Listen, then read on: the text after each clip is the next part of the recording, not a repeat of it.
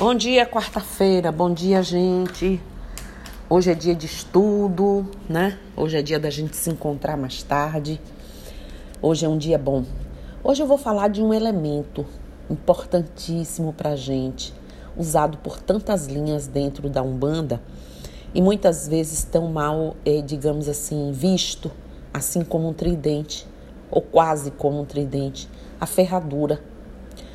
A ferradura precisa ser falada porque também ela é associada ao pé do animal, a coisa do mal, não sei o que, e não tem nada a ver com isso. Vamos ver? Bom, ela é uma palavra que vem do latim ferrum, e era o nome do metal ferro, né? É o nome. O ferro é de longe, gente, o elemento majoritário assim do núcleo da Terra sendo que a crosta terrestre é constituída, quase não sai, majoritariamente pelos elementos eh, oxigênio, silício e alumínio. Mesmo assim, o elemento ferro é bastante abundante na crosta e é bastante comum encontrá-lo com óxido de, é, é, como óxido em rochas.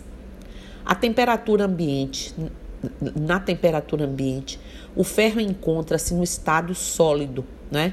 É extraído da natureza sob a forma de minério de ferro, que depois é, passa aí por processos, né, estágio de ferro gusa, através desses processos todos de transformação, que é usado na forma de lingotes, né, controlando-se o teor de carbono. O carbono ocorre de forma natural no minério de ferro.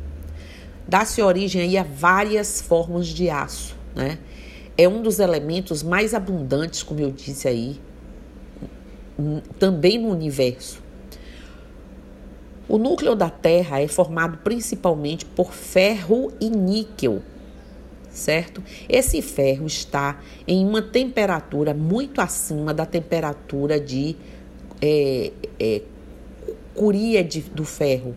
Dessa forma, o núcleo da Terra está em ferromagnet, é, é, o, o núcleo da Terra, ele não é ferromagnético. Por quê? Porque está ali, ó, fechando. O ferro tem sido historicamente importante. E um período da história recebeu o nome de Idade do Ferro, né? Quem lê a história aí vai ouvir muito, ver muito essa passagem. Para se ter ideia, um indivíduo adulto tem no seu organismo, no corpo, 4 gramas, de 4 a 5 gramas de ferro, sendo 70%, 70 a 80% existem em compostos funcionalmente ativos, combinado predominantemente com a hemoglobina nas hemácias. Esse campo, composto ferro-proteína faz aumentar em 65 vezes a capacidade do sangue de transportar o oxigênio. Eu quis falar tudo um pouco de tudo isso do ferro para a gente compreender a importância dele no corpo, no universo e na Terra, não é? Para dar aí uma passeada e falar de sua composição, para a gente entender no que ele mais se transforma, né? Então a gente precisa realmente compreender para poder ver a importância que ele tem na vida do homem, do ser na existência terrena e no universo e como essa importância se traduz na magia. Né? Quando a gente tem na magia, no corpo, no campo magnético da gente, em tudo mais, no solo. Né? Então, aí a ferradura. Ela é um objeto que simboliza a sorte, a energia positiva e a proteção. Em muitas culturas tem a função de amuleto, talismã de proteção. Veja a diferença, né? O uso das ferraduras como talismã, protetores, se originou na Europa, mais precisamente na Grécia Antiga. Para os gregos, o ferro era o mais poderoso dos elementos que os protegia de todo o mal, e por isso a ferradura simbolizava um amuleto para atrair energia positiva e de boa sorte. Ademais, os agricultores é, é, colocavam as ferraduras acima das portas das casas, nos celeiros, nos estábulos, para assim afastar o, os maus espíritos, as más energias, né? E trazer boa sorte. Além disso, como seu formato lembra a lua crescente, simbolizava sobre, é, sobretudo a fertilidade e a prosperidade. Olha a diferença. Da mesma maneira, os ciganos utilizar, utilizam a ferradura como um talismã também para afastar o azar, que simboliza a fortuna, né? a boa sorte e abertura dos caminhos. A utilização da ferradura para trazer boa sorte e manter o mal afastado baseou-se em uma antiga e tradicional lenda cigana. Diz a lenda que um dia surgiram os demônios que se chamava, é, é, chamavam infelicidade, azar, doença e morte. Veja. E aí, certa noite, um cigano estava cavalgando no seu cavalo predileto, retomando para seu núcleo lá, né, em meio à escuridão, quando, no instante em que atravessavam uma ponte, os quatro demônios saíram do mato e iniciaram uma perseguição.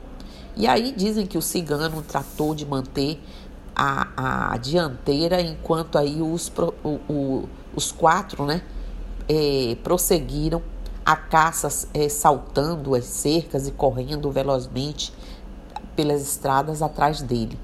Então tem essa essa essa, essa coisa de, de, de histórias, né? Que diz, diziam aí, e aí de um dado momento que ele encontrou, toda vez que um cigano encontra, e ele encontrou uma, uma ferradura, e então ficou e assustou esses demônios, essa coisa. Então, toda vez que um cigano encontra no chão uma ferradura com a sua base, a parte aberta, né, voltada para ele, é, e com a, as suas chapinhas viradas para cima, ele pega e lança imediatamente para trás, por cima do ombro esquerdo, para afastar tudo que for de mal, tudo que for de ruim, né? É... Mas, contudo, aí, gente, se a parte aberta da ferradura estiver voltada para ele, tendo as duas chapinhas viradas para baixo, ele joga, né, para afastar o mal. Entretanto, quando a, fe a fechadura está com a sua parte fechada, voltada para o outro lado, pouco importando se as chapinhas estão viradas para cima ou para baixo, é um sinal de boa sorte. E caso seja o seu desejo, ele pode até levar para casa, a pessoa pode pegar e levar para casa. Assim eles entendem e fizeram aí, depois dessas histórias, né? E dependurar lá, dependura na porta. Mas independente de ter levado ou não para casa, a sorte já lhe acompanha, já sorri para essa pessoa. Então são coisas que esse povo andarilho, esse povo que andava na, na, nas nas estradas à noite sem recurso. E tem, tinha essas histórias e os ciganos carregam isso até hoje e acabou passando aí para muitas outras culturas, né? Aliás, para que as ferraduras realmente possam atrair boa sorte, elas devem ser dependuradas na sua parte aberta para o alto e a fechada para baixo. É assim que eles ensinam. É possível a posição da ferradura é, deveria ser colocada com um semicírculo para baixo, né, de forma que as pontas ficam viradas para cima, para o céu, a fim de conservar a sorte. Então você pode virar uma para cima, outra para baixo, que uma, né, uma pede e a outra conserva, livra do mal e a outra conserva a sorte. Em alguns lugares, como em aldeias da Espanha, as ferraduras são colocadas com as pontas para baixo contudo buscando as mesmas finalidades, ou seja, sorte e proteção divina. Na América do Norte, a ferradura é um talismã mais comum que simboliza a proteção mágica colocada sobre os vãos das portas, né, dos celeiros, dos estábulos, e as pontas são viradas também para baixo. No entanto, hoje é geralmente colocada, era antes para baixo, e hoje é colocada para cima como um requinte ou vaso de boa sorte. No México, as ferraduras são vendidas com placas né, do, do dos santos deles lá. É San Martín Cabaleiro, sei lá, eu acho que é isso. A fim de trazer sorte e proteção. Então, para vocês verem, a ferradura é uma peça que é feita de metal e usada principalmente para cavalos, mas ela tem aí toda essa né, traz toda essa cultura, toda essa. E eu acredito muito que parte disso se deve às andari, os andarilhos ciganos aí espalhando pelo mundo. Além disso, a, pré, a peça trata-se de um objeto que tem diversos significados, dependendo da religião, seita ou culto. Como eu já falei, a ferradura pode ter várias simbologias. Em muitos países da Europa, como eu falei, esse objeto é considerado um poderoso talismã. Na Umbanda, a ferradura é associada ao orixá Ogum. Possui o significado de atrair também a sorte, afastar o azar e as energias ruins. O ferro do qual é feito o objeto também é uma simbologia especial na religião. O elemento representa também Ogum. Já os orifícios que existem representam para a Umbanda os caminhos para a dimensão do mundo mineral. Além de um símbolo poderoso para a Umbanda, o talismã ainda é considerado um amuleto. Ele pode representar na Umbanda ainda o trabalho e a força. Também está relacionado à luta para sobreviver e os Exus usam muito, abundantemente e em todas as magias pesadas, fortes, que a gente quer a consistência do mineral. Né?